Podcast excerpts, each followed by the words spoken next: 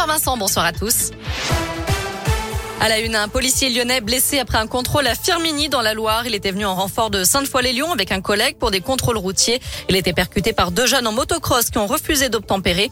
Le fonctionnaire de 39 ans a perdu connaissance, a été transporté à l'hôpital. Il est touché au niveau de la hanche. Les deux fuyards ont lâché leur moto qui est allée heurter une voiture dans laquelle se trouvait une enfant de 4 ans et sa maman. Elles ont été légèrement blessées. Les deux individus, eux, sont activement recherchés par la police. Dans leur fuite, ils ont perdu 400 pochons de résine de cannabis.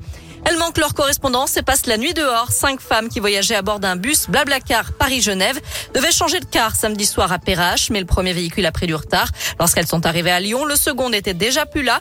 Blablacar a alors proposé de payer des chambres d'hôtel à 80 euros la nuit, mais aucune n'était disponible. Et puis, faute de train ou de taxi, elles ont dû patienter dans la rue jusqu'au petit matin. Certaines envisagent aujourd'hui de porter plainte contre la compagnie. Le prof traumatise leur fille en montrant un film d'horreur en classe. Les parents réclament préjudice à l'école.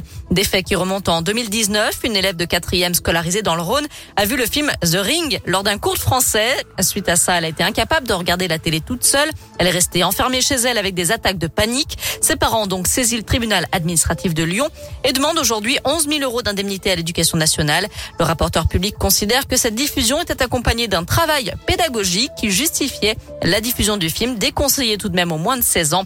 Le jugement devrait être rendu sous 15 jours. Allez, un mot de sport avec du foot. L'OL reçoit le Sparta Prague dans 45 minutes à Dessine.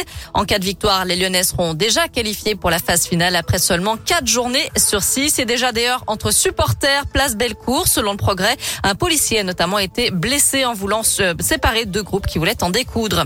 Enfin, Léo Dubois est le seul Lyonnais sélectionné en équipe de France pour les deux prochains matchs des Bleus. Ce sera contre le Kazakhstan le 13 novembre et la Finlande le 16 novembre. Deux matchs de qualification au Mondial 2022. Merci beaucoup Naomi.